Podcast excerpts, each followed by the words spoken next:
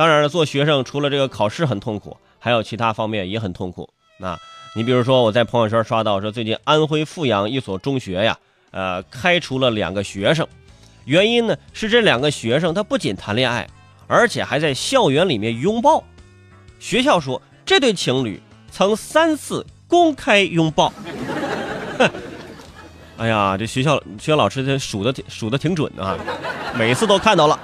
啊，其中一次是在食堂的这个监控摄像头下面啊，拥抱被拍下来了，影响恶劣，啊，开除是给他们一个警告。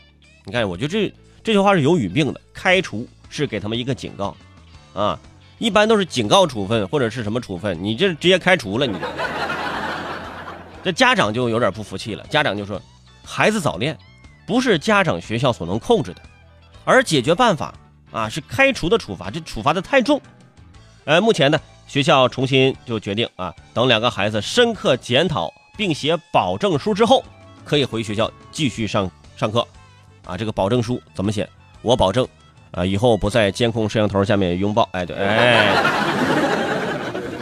情侣在学校里面拥抱，大家应该也多少都都见过啊。我上学的时候，有一天晚自习，啊，教导主任在上楼梯的时候看到一个男生啊。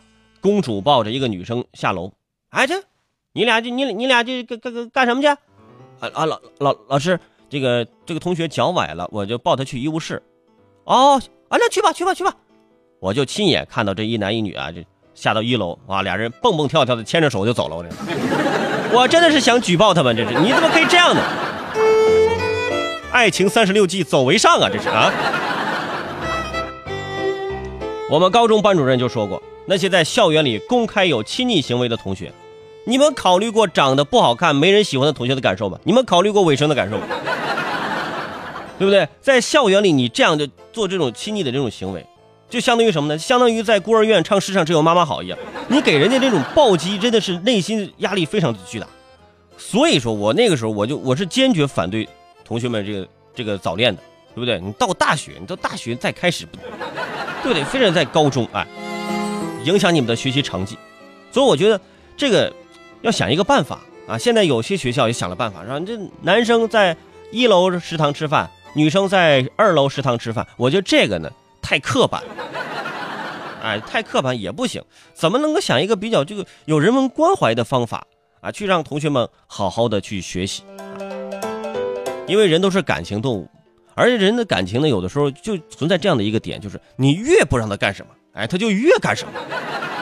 哎，这个我是我觉得是高中的时候，心理学这方面真的也需要给咱们同学们好好的上一课，需要这个心理学的老师来介入一下。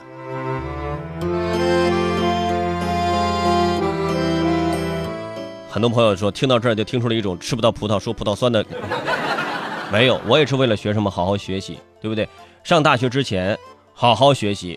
考到自己理想的大学，是不是以后呢就可以谈个恋爱呀？呃，以后毕业之后，对不对？呃，毕业那天一起失恋呢？啊，就